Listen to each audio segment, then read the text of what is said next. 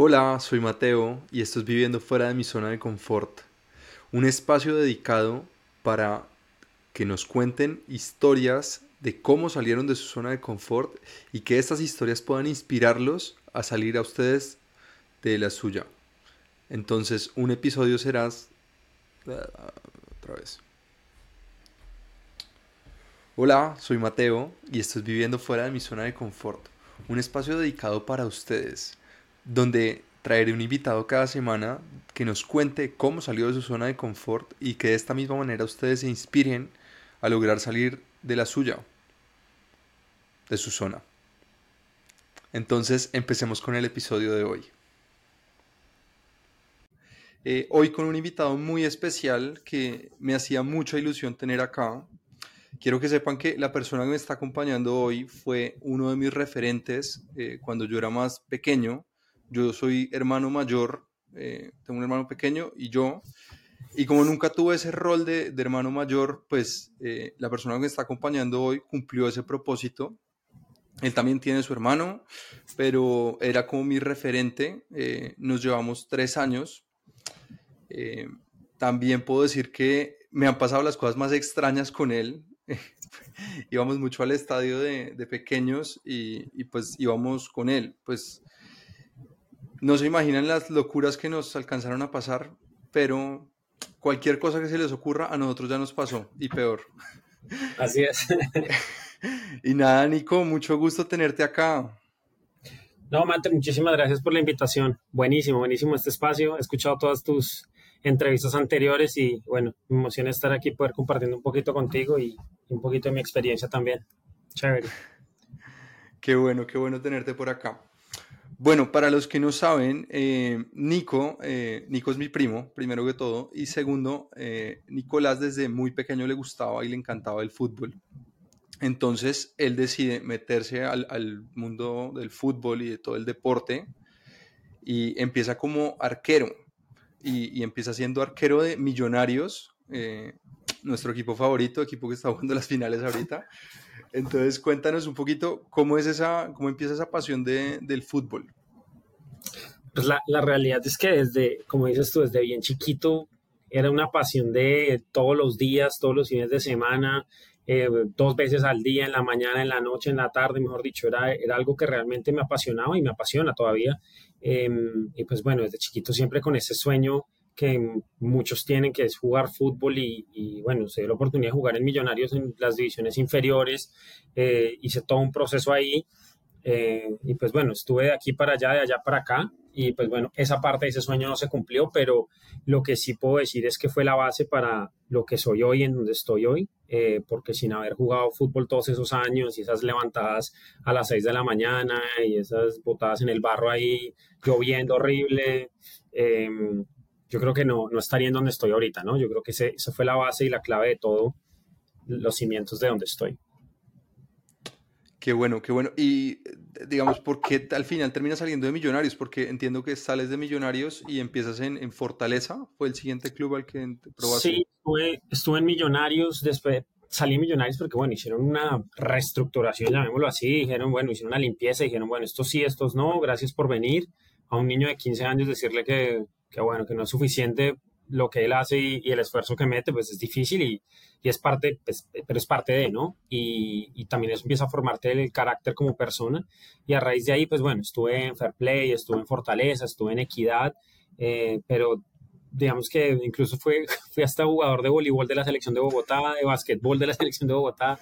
Em, entonces, como que todo ese periodo después de salir de Millonarios fue un poco de, de, todo un poquito, pero una vez más, eh, sigo considerando que gracias a eso es, es, por donde estoy hoy, porque eso me formó el carácter. Y, y, y evidentemente eh, formó parte importante de, de, los pasos que ha dado en la vida para llegar a, al, al, día de hoy. Ok, enti entiendo, entiendo. Eh, si, tú, si yo te pregunto a ti hoy, eh, en el colegio, porque usualmente es en el colegio, y, quitando el fútbol de, un lado, porque una, una, cosa era meterse en un equipo y eso es sí en verdad es salirse de su zona de confort. ¿En qué otro momento saliste de tu zona de confort? Yo creo que eh, la verdad el tema de la zona de confort eh, principalmente la viví cuando salí del colegio.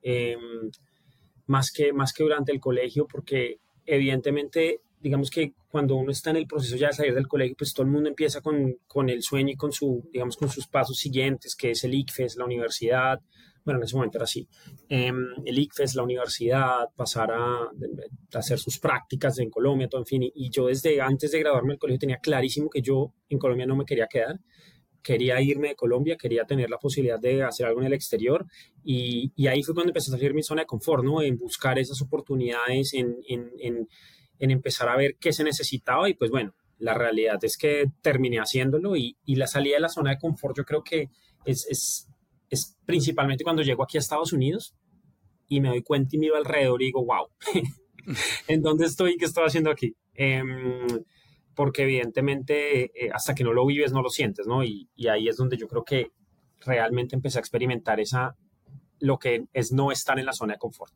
creo, y es, es cuando, y ya te cuento un poquito de cómo pasó esa transición, que fue un poco complicada también y, y también, digamos, retadora, pero, pero yo creo que la primera, digamos, el primer paso de, salir de la zona de confort fue justamente cuando definí no me voy a quedar aquí en Colombia y quiero irme a Estados Unidos a continuar con mi carrera profesional o a crear una carrera profesional, si lo llamamos así. Ok, ¿y cuál fue esa motivación? Yo, yo sí recuerdo, pues yo era más chiquito, eh, yo sí me acuerdo que tú estabas mucho en el computador buscando como oportunidades. Me, me acuerdo alguna vez haber visto como algo de Australia, si no estoy loco, eh, pero ¿cuál fue esa motivación? ¿Qué, ¿Qué, era lo que más te aburría de, de, estar en Colombia como tal? Yo creo que todo parte de lo que hablamos ahorita del tema del fútbol. O sea, para mí el tema de jugar fútbol era vital. Quería estar involucrado en el fútbol, quería hacer algo con el fútbol. Intenté en Colombia. Eh, la experiencia fue menos cinco, la verdad, con el tema de cómo está estructurado el fútbol colombiano. Y bueno, eso será una conversación para otro día. Pero evidentemente en Colombia no se iba a dar. Em, y, empecé a escuchar, empecé a escuchar esas oportunidades de amigos que eran un poco más grandes, que habían tenido la que eran muy buenos jugando fútbol, y habían tenido la posibilidad de irse a otros países a jugar, a desarrollar. Escuché de Australia, escuché de, obviamente, de Estados Unidos como fuente principal, en donde sea. Yo decía, si me tengan que ir a jugar a cualquier país del mundo en la tercera división, pero quería jugar fútbol. Y entre todas esas investigaciones, buscadas, llamadas, eh, y todo, pues encontré, digamos, empecé a entender un poco más cómo funciona el modelo de Estados Unidos y ahí fue cuando lo definí, eh, que es un modelo para mí, algún día ojalá se pueda replicar eso en Colombia y es un modelo en el que la universidad te paga el... Eres, eres un atleta dentro de la universidad, eres una persona que representa a la universidad y a raíz de esa representación la universidad te paga con la matrícula, básicamente, y con los costos de, de vida de la universidad. Entonces, eh, ahí fue cuando encontré como el, lo que estaba buscando, ¿no? Dije, eso es, eso es lo que quiero. Eh, también tenía una pasión por el marketing, por la publicidad, aparte, pues por un tema familiar que conoces bien, me encantaba todo lo que hacía nuestro abuelo de publicidad y dije, yo quiero estudiar mercadeo, quiero estudiar publicidad y, y encontré esas dos cosas al tiempo, ¿no? Poder estudiar lo que quería junto con continuar con mi carrera futbolística. Y esa fue la, yo creo que eso fue lo que, perdón, lo que, digamos, encajó y arrancó este eje, pues, y aquí es donde estoy. Ok, entiendo. Eh, Nico, para las personas que nos están escuchando y están saliendo de pronto del colegio o, de pronto quieren irse a vivir a Estados Unidos, que es tu caso particular, eh, tú que ya lo viviste y, ya, ya sabrías cómo hacerlo, si te tocara empezar desde, desde cero otra vez, ¿por dónde tienen que empezar? Lo, primero es que tienen que informar muy bien, eh, porque, y, les cuento un poquito de mi experiencia, eh, lo que me pasó fue que conseguí una compañía en la que eh, me ofrecieron todo, una beca deportiva que te ayudaban a presentar todos los exámenes, te ayudaban a conseguir las universidades, te presentaban todo el papel completo y por un monto alto significativo en el momento, pero pues por todo lo que ofrecían creo que valía la pena y empezamos, pues tomamos la decisión como mi familia de hacer el, esfuerzo y, y, arrancar con esta compañía. La compañía iba a los entrenamientos, me hacía un video, me entrenaba todo y, y a final de cuentas lo que terminó pasando es que cuando ya tenía todo comprado, tiquetes comprados, estadía montada, universidad paga, eh, llegué a la universidad y lo primero que me pregunta el entrenador es, ¿quién es usted? Y entonces... Eh, había recibido papeles de la universidad, bienvenido, eh, todo bien, pero de la universidad y el equipo de fútbol no había escuchado nada. Y, y escucho pues estas palabras del entrenador que es como, ¿y usted quién es? Y ahí fue, digamos que el, el primer momento que uno siente como el, o sea, de verdad, ¿sabes? Como me vine con mi familia, tenía todo estipulado, todo montado y usted quién es es como un... Entonces, evidentemente, el primer consejo que puedo dar es investiguen bien. El primer, digamos que el primer error que cometí yo fue confiar ciegamente en esta compañía. Eh, yo nunca contacté al equipo de fútbol, siempre ellos me decían, no, ya está, ya estás, ya estás contactado, ya estás metido en el equipo. O sea, yo llegué al equipo a decir, yo quiero el número 10 y quiero ser capitán, básicamente, y ellos me dijeron, ¿quién es usted? Entonces, el em, primer consejo es investiguen bien, hay un montón de herramientas para buscar, hay un montón de sitios, pregunten, eh, creo que tenemos varios amigos, varias gente, siempre hay alguien que tiene el conocido del conocido del conocido que se fue a Estados Unidos, se fue a Australia, se fue a España, se fue a otros lados del país y si lo primero que quieren hacer es averiguar. Yo creo que es, es como que lo base eh, de todo es realmente entiendan cómo funciona y, y, a partir de ahí arranca todo, ¿no? Eh, y más con las herramientas de hoy, pues el tema del acceso a la información es muchísimo más fácil que cualquier otra cosa. Entonces, ese sería mi primer consejo.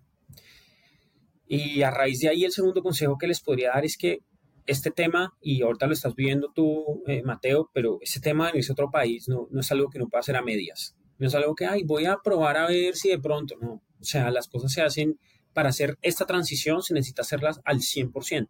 Es decir, el 110% de convicción de estar en otro país, de irme a otro país, de tener que empezar de cero, eh, más allá como te ha tocado empezar de cero, pero, pero la realidad es que yo creo que es el error que comete mucha gente, porque por muchos años que conocí, vienen acá, he conocido una cantidad de amigos que vienen, no, me encanta, y a los seis meses se devuelven. Porque no tienen esa convicción y, eso es lo primero que se necesita. Es decir, yo a Colombia no vuelvo. O si vuelvo, vuelvo de vacaciones. Yo le decía a mis papás, si yo vuelvo a Colombia, vuelvo de vacaciones, a visitarlos, a los matrimonios, bautizos, primeras comuniones, todo lo que quieran. Pero yo tenía en mi cabeza que me iba a ir porque eso es lo que quería. Em, y eso es parte de, digamos que mi consejo más grande es ese, ¿no? Es, es, tener claro que cuando uno migre de Colombia es porque lo va a hacer y va a poner todo allá, jamás dejando un pie atrás en Colombia porque ahí es cuando, digamos, el, porque esta experiencia te lo va a pedir, te va a pedir que esté el 100% de tu presencia, de tu cabeza y todo acá. Entiendo, entiendo y de, de acuerdo con la, la segunda parte. Eh, porque aquí también ha pasado, ya he conocido personas que, que sí, pero no, pero pues, tal vez, pero... Y pues, pues, pues, bueno, uno lo mira diferente, ¿no? Entonces, pues está, está bien. Eh, pero bueno, luego estabas en, en, Pensacola, ¿no? O sea, llegaste a, fue a Pensacola. Sí, y, correcto. Y, y bueno, como, perdón, termina la historia, ¿qué pasa con el entrenador? ¿Cómo lo convences? Pues yo, obviamente el entrenador ve a un pelado de 18 años con sus sueños intactos y cuando le dice quién es usted, pues, pues no sé, debió haber dicho como, bueno, no sé quién es usted, pero lo que le ofrezco es, entrene con nosotros seis meses para ver, de pronto usted es excelente y yo no lo puedo descartar, pues el equipo siempre necesita gente buena. Entonces, eh, y, y pausa, algo, algo que sí hizo esta compañía fue conseguir una beca académica entonces ellos lo que hacían es que te conseguían la beca académica, todo bien, y después te decían que era una beca deportiva, pero no es así. Entonces tú llegabas allá, pues ya tenías la mitad de la universidad paga, tenías clases inscritas, estabas todo metido y pues eso es una oportunidad gigante, pero no era lo que uno quería, pues uno iba a jugar fútbol o deportes. En esa universidad conocí mucha gente que pasó por la misma compañía de tenis, de natación, de, bueno, de fútbol, en fin, de un montón de deportes que les pasó exactamente lo mismo. Pero más allá de todo eso, llego a Pensacola, que es en Florida, eh, una ciudad hermosa, junto a la playa, no me puedo quejar, eh, una universidad genial, de película la universidad, y pues bueno, empiezo mis seis meses ahí, y, y pues en esos seis meses también uno no, no, era solo experimentar el tema del fútbol, era experimentar vivir solo, era experimentar vivir en, con, con, gente pues de otros países, era empezar a bandearte solo entre comillas de decir, que como, a qué horas como, o sea, nadie te tenía que decir nada, si no quieres ayudar no desayuno, eh, y pues bueno, es parte de la experiencia, y, y, bueno, esos seis meses entrené todos los días, iba al equipo, pero, pero la realidad es que ya no estaba en ese tema, o sea, la, el, el, el, problema fue, fue un tema de cuando llegué allá y te dijeron quién eres tú, destrozó todos los sueños de todo en un segundo. Eh, porque llevaba un año y medio trabajando en esto, presentando exámenes y, bueno, cuando te dicen eso, me destrozó completamente. Y, y, pues bueno, en esos seis meses no me fue tan bien jugando fútbol y al final de los seis meses el entrenador me dijo, mira, tú la verdad no tienes ni la actitud ni la aptitud para jugar fútbol. Así que si quieres dedícate al estudio, dedícate a otras cosas, pero la verdad es que aquí no, muchas gracias. De ese estilo, de ese nivel. Y pues bueno, evidentemente para, para mucha gente eso será una destrucción total de sus sueños y para mí lo que logró en ese momento fue motivarme decirme, ah, no, ok, tranquilo. ¿Sabes qué hice? Mandé 150 emails en menos de dos semanas a todas las universidades que quedaran cerca a esa universidad. Diciéndoles, quiero jugar fútbol, este es mi video, eso es todo, pa, pa, pa, pa. 150 emails. Copiaba, pegaba, copiaba, pegaba, copiaba, pegaba a todos los entrenadores directamente. Hasta que uno me contestó. Y casualmente quedaba cerca de esta universidad, jugaban el mismo, la misma conferencia, jugaban todo. Y me dijo, yo quiero que vengas para acá. Y me fui, de loco, dije, me voy. Y ahí otra vez salí de mi zona de confort. Estaba en una universidad chévere, en una universidad en la playa, eh, con buena rumba, con buenos amigos, pasándola buenísimo, yéndome bien en la universidad, eh, ya la universidad paga, eh, no tenía nada que, no tenía por qué ir, salirme de ahí. Em, y dije, no hay forma de que yo no juegue a fútbol. Y ahí fue cuando pasé de Pensacola a Rome, Georgia, que queda muy cerca de Atlanta. Ah, sí, sí, sí. Te, fuiste para, para Georgia. De, justo te iba a preguntar eso, pero lo conectaste perfecto. Sí, sí, sí.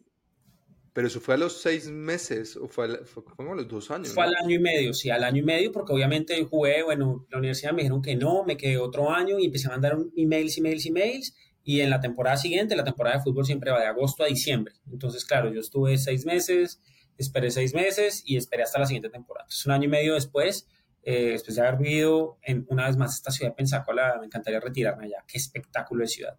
Y, y estaba súper cómodo, el clima delicioso y bueno, pero yo tenía claro lo que quería, era jugar fútbol y, y ahí es cuando el tema de la zona de confort, Mate, y, y, lo que hemos hablado es que no es estática. La zona de confort es completamente, se amplía constantemente. Y, cuando crees que saliste de la zona de confort y dijiste, bueno, voy a hacer esto, realmente quiero salir y quiero progresar, eh, bueno, se genera otra zona de confort en ese momento, cuando logras estabilizarte. Y ahí es cuando toca continuar creciendo. Y me encanta el nombre del podcast porque es la fuera de la zona de confort, lo único que te va a permitir es continuar creciendo, porque esa zona de confort va creciendo contigo. Y solamente en sitios en donde te sientes cómodo y has logrado éxito y te sientes bien, se convierte en tu zona de confort. Entonces, conforme vayas agrandando ese, ese círculo, pues significa que vas bien. Entonces, eh, pues yo ya había salido de Colombia, ya salí de mi zona de confort, ya había logrado estudiar, salí de mi zona de confort. Y ahora estaba otra vez en otra zona de confort aún más amplia, dentro de esta ciudad hermosa, universidad increíble. Y otra vez se vuelve a ampliar y volver a romper esa zona de confort. Y, y dije, me voy, me voy a jugar fútbol y ya está, o sea, yo, eso es lo que yo quería. Em, y, bueno, la pregunta del millón, ¿jugaste contra, contra Pensacola efectivamente, Efectivamente, em, me encantó porque venía con una motivación absoluta. Eh, llegué a la universidad y obviamente me llevaron como el arquero suplente porque había un arquero titular y el primer partido de la temporada, no sé qué le pasó a ese tipo, pero nos hicieron como cinco goles, todos culpa del tipo. Y el entrenador a mitad de tiempo no sé, se enloqueció y me dijo, Nicolás, entra tú a tapar. Y a partir de ahí, el otro tipo no volvió a jugar ni un solo partido. Tuve la posibilidad de jugar contra mi ex universidad, tuve la posibilidad de ganarles una semifinal y eliminarlos para nosotros pasar a la final. Eh, volví a ir a Pensacola, a jugar en Pensacola. Eh, bueno, ahí de las pocas revanches que te da la vida, entre comillas. Em, pero, pero pues sí, me terminé graduando de esta universidad pues con honores y con todo y, y pues con beca de, de fútbol en, en, Georgia. Genial. Pero entonces tú, tú cuando, cuando contactas al entrenador y te dice, listo, vente para acá, para, para Georgia, em, ¿te dan la beca de una vez? ¿O te dieron como sí. pruébate? Me dieron, lo que me tocó hacer fue, fue en un, como en Semana Santa acá, el Spring Break, Fui en una Semana Santa allá y duré eh, pues dos, tres días entrenando con el equipo. El señor me vio y me dijo, papito, a bajar de peso que está gordito, pero aquí lo quiero en agosto. Y me mandó todo el, todos los papeles, entrené en Colombia, eh, fuerte, todo con la motivación y allá llegué a Georgia, eh, pues de loco, porque sí, con toda. ¿Y, ¿Y, tus papás qué decían en ese momento? Tuve la, la gran fortuna de que mis papás me apoyaron en todo lo que yo siempre quise. En todos los sueños que yo tenía, en todo lo que siempre me ilusionaba, ahí estaban mis papás. Cada vez que iba a la universidad, mis papás, o sea, la primera vez que fui a la universidad, mis papás volaron conmigo hasta Pensacola, manejaron ocho horas desde Orlando hasta Pensacola eh, conmigo, me dejaron allá, pum, se volvieron. Cuando me mudé de Pensacola a Georgia, volaron hasta Georgia. Eh, con, volaron hasta Pensacola, alquilamos un camión, manejaron conmigo, me llevaron hasta Georgia. Eh, después cuando me mudé de Georgia a Miami, que ahorita pasamos a esa etapa, pero cuando me mudé de Georgia a Miami, también volaron hasta Atlanta, me recogieron allá, vinimos, o sea, mis papás siempre me han apoyado en todo. Em, evidentemente, creo que ha sido la clave de todo, bueno, mi familia, Juan Camilo, mi hermano y, y mis papás han sido, me han apoyado en absolutamente todas mis ilusiones, en todas no importa qué tan loco sonara. Y pues bueno, o sea, evidentemente eso ha sido clave para una vez más llegar hasta, hasta aquí. Claro, claro. Y, bueno, ya ahora sí vamos a, Miami, porque listo, te gradúas. Eh, no sé si hubo alguna posibilidad en algún momento de, ser, entrar a ser profesional allá. La verdad no. Em, es, es, un mundo diferente acá en Estados Unidos, cómo funciona y, y pues bueno, pero creo que había cumplido mi ciclo. Estaba feliz, ya había jugado mi fútbol, ya había cumplido con lo mío y también estaba estudiando publicidad, también estaba estudiando mercadeo. Entonces empecé yo a aplicar a donde fuera. Y ahí sale otra vez la tercera zona de confort, porque digo, ya estaba feliz en Georgia, pa, y digo, a donde salga. Yo apliqué a Nueva York, a Miami, a Atlanta, a todos lados, a Chicago, eh, Los Ángeles. Yo decía, necesito ir a donde sea porque el siguiente paso que tenía era, listo, me gradué de la universidad y ahora tengo un año para conseguir a alguien que me ayude para quedarme en Estados Unidos. Porque una vez te gradúas de la universidad arranca a, cortar, a, contar el tiempo regresivo, te dan un año con tu, se llama OPT, te dan un año de permiso de trabajo para que trabajes aquí en Estados Unidos, pero a partir de ahí tienes que conseguir alguna forma de quedarte. Entonces yo dije, necesito aplicar donde sea y necesito ganarme esa compañía para que me ayuden a quedar. Y, aquí es pues donde consigues esta empresa, la, la, de remesas. Correcto, se llama Intermex, que pues, Intermex, por los últimos ocho años ha sido mi, mi casa, trabajaba acá los últimos ocho años en Intermex. Em, es una compañía de envíos de dinero, remesas, una compañía pública. Y la verdad es que me han tratado súper bien y tuve la oportunidad, los conseguí por eh, LinkedIn, creo que fue, o por, bueno, una de estas plataformas de trabajos yo aplicaba, yo solamente mandaba, mandaba clic, clic, clic y mandaba, mandaba, mandaba. Y obviamente entrevistas tuve, tuve todo y pues, con cero años de experiencia, solo con muchas ganas de aprender.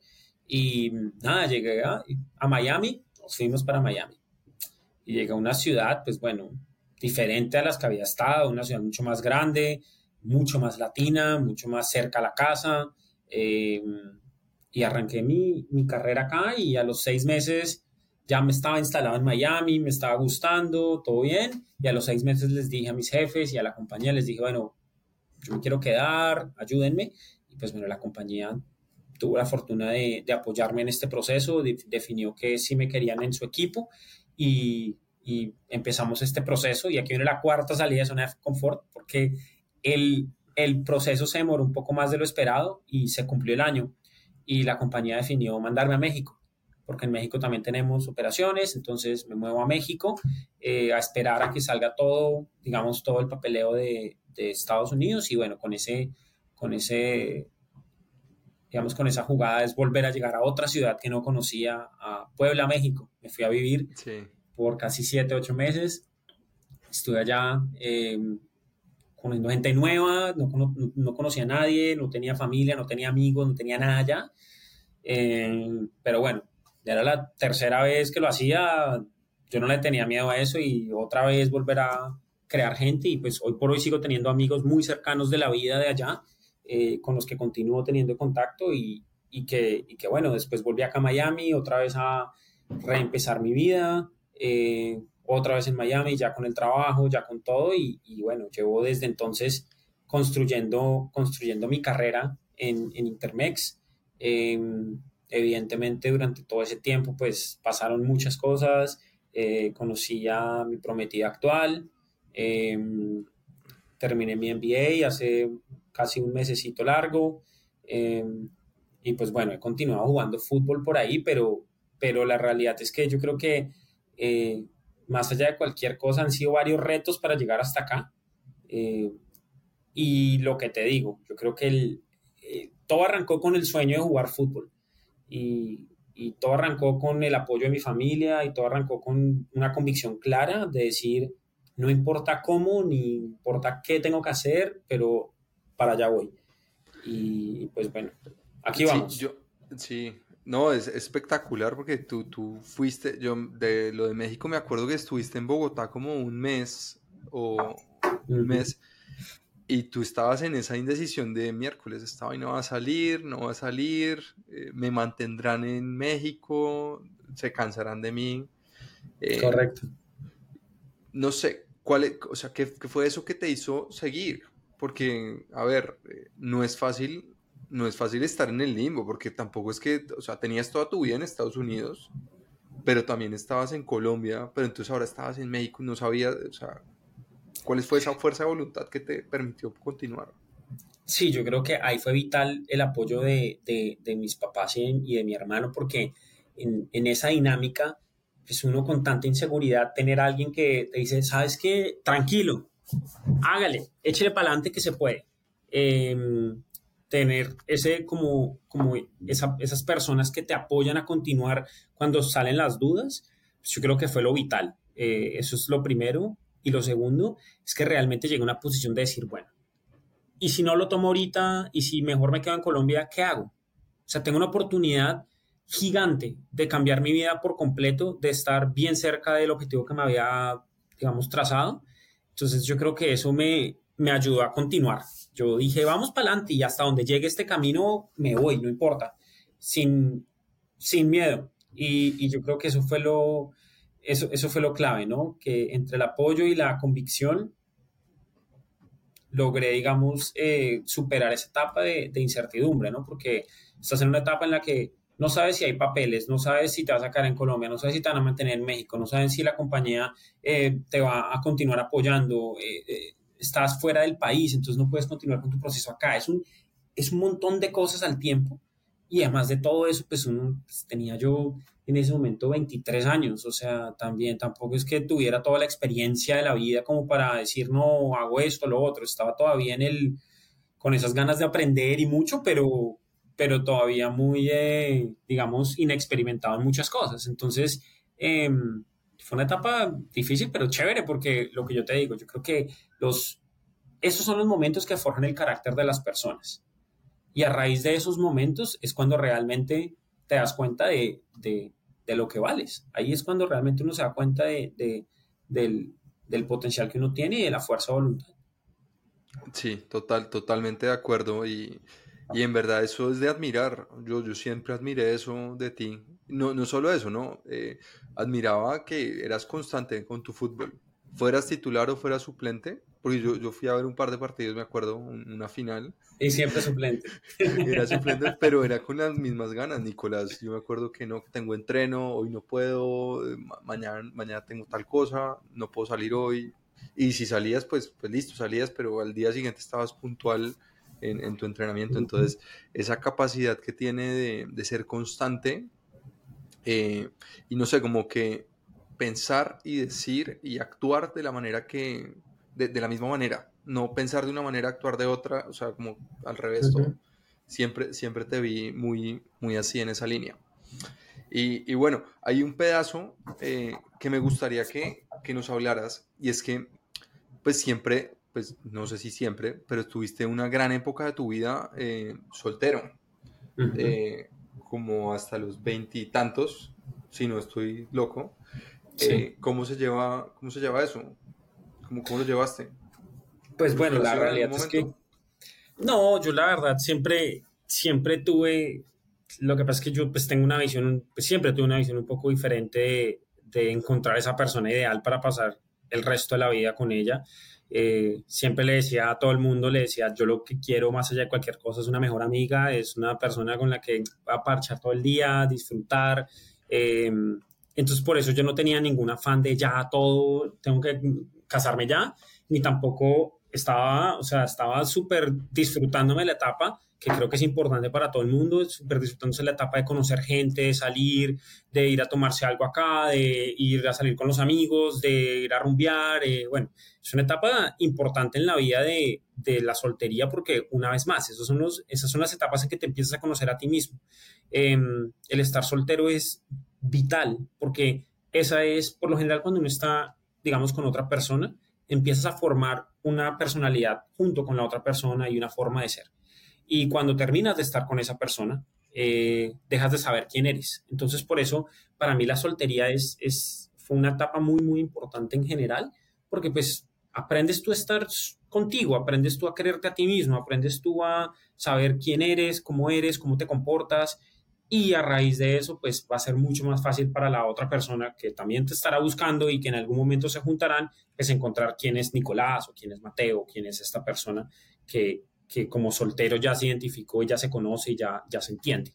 Yo creo que eh, eh, fue una etapa vital para conocerme a mí mismo y, entender eh, una vez más quién es Nicolás y, todo, porque con todo el tema de jugar fútbol, con todo el tema de la universidad, con todo el tema de la quedarme o no quedarme, la residencia, la ida a México, la ida, pa, pa, la vuelta, cuando vuelvo de México, realmente digo, ok, aquí ya hay un camino por fin derecho tranquilo hacia adelante, que hay que avanzar y, y, ahí es cuando te empiezas a conocer realmente y tienes ese espacio para, para aprender quién eres.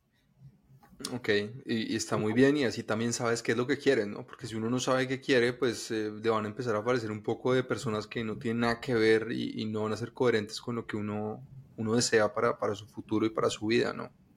Correcto.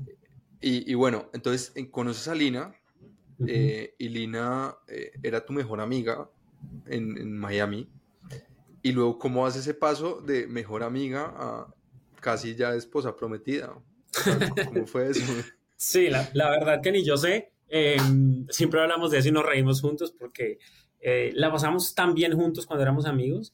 Y, y lo chévere que cuando empezamos a salir, nada de eso cambió. O sea, yo creo que eso siempre lo hablamos y, y cuando empezamos a salir juntos y a hacer cosas, dijimos, pareciera que lleváramos años juntos.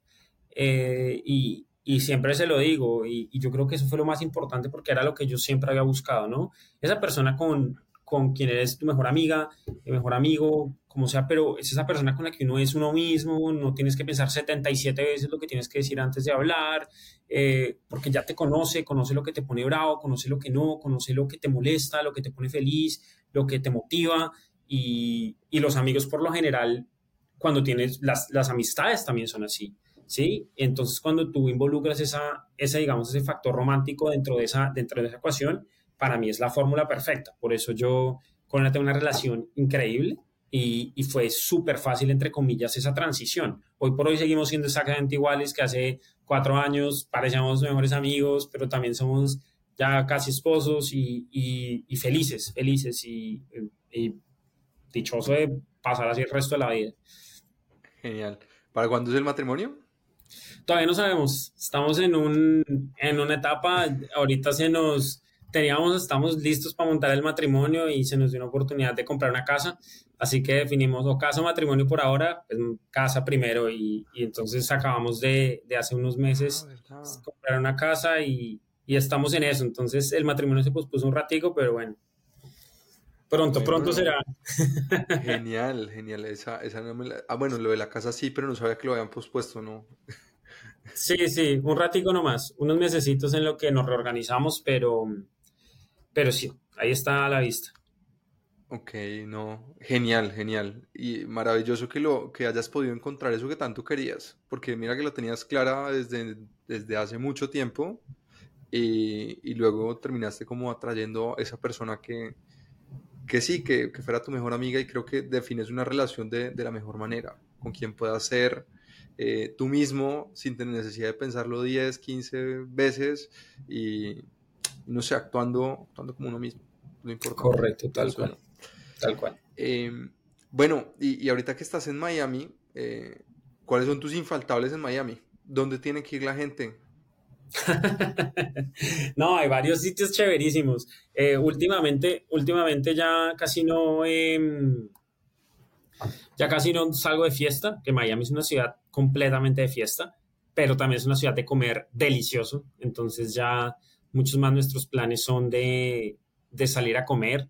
Eh, hay unos restaurantes increíbles, varias recomendaciones que se pueden hacer por ahí pero, pero infaltables, obviamente, para alguien que viene a Miami, tiene que ir a, los, a las discotecas Top Leaf, Space, tiene que ir sí o sí. Eh, la Victoria es otra que es súper latina.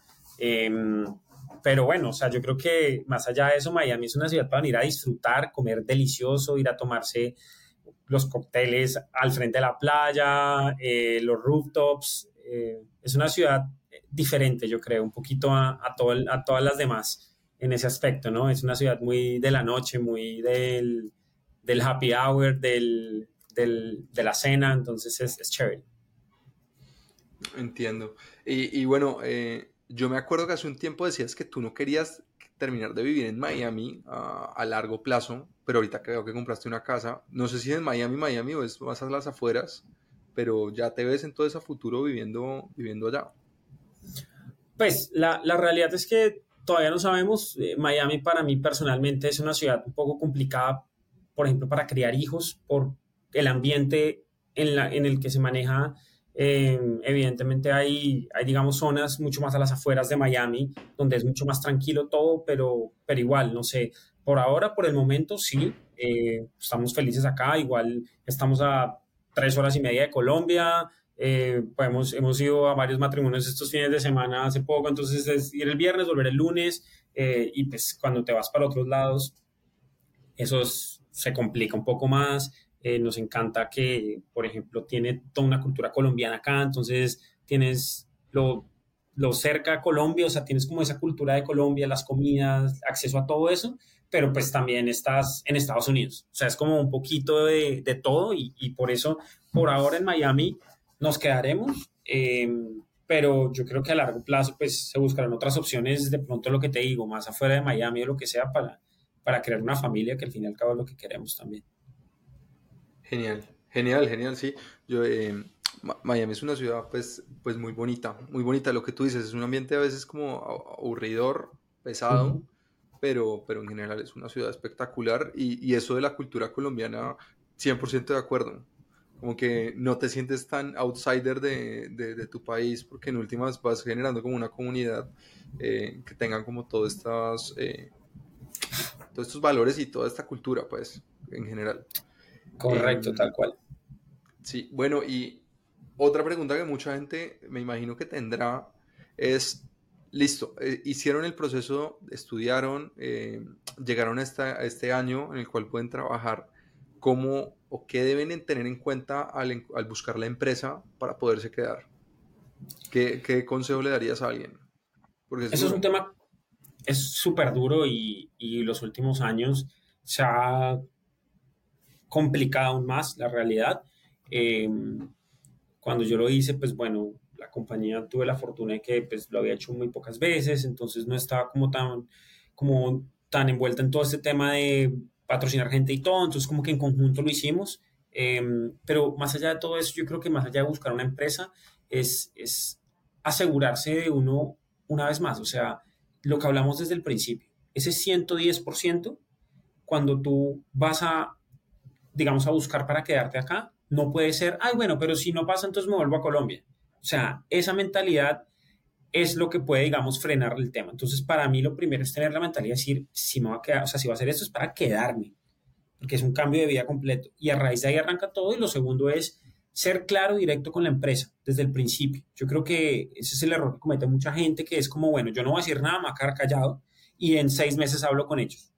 ¿Sí? Porque en ese momento ya pierdes todo. Lo que necesitas es saber desde el principio, no va a ser fácil, completamente transparente. No va a ser fácil que una compañía te diga, ok, vamos a hacerlo, em, porque no te conocen, porque muchas de las veces vienes sin experiencia, eh, o si la tienes, la tienes en otro país. Entonces es para una compañía complicado validar esa experiencia y sin conocerte es muy difícil que te digan que sí, pero de todas maneras sí las hay y es constantemente decirles, hey, yo quiero esto, eso es lo que vamos a trabajar, qué tengo que lograr para que se dé, pa, pa, pa.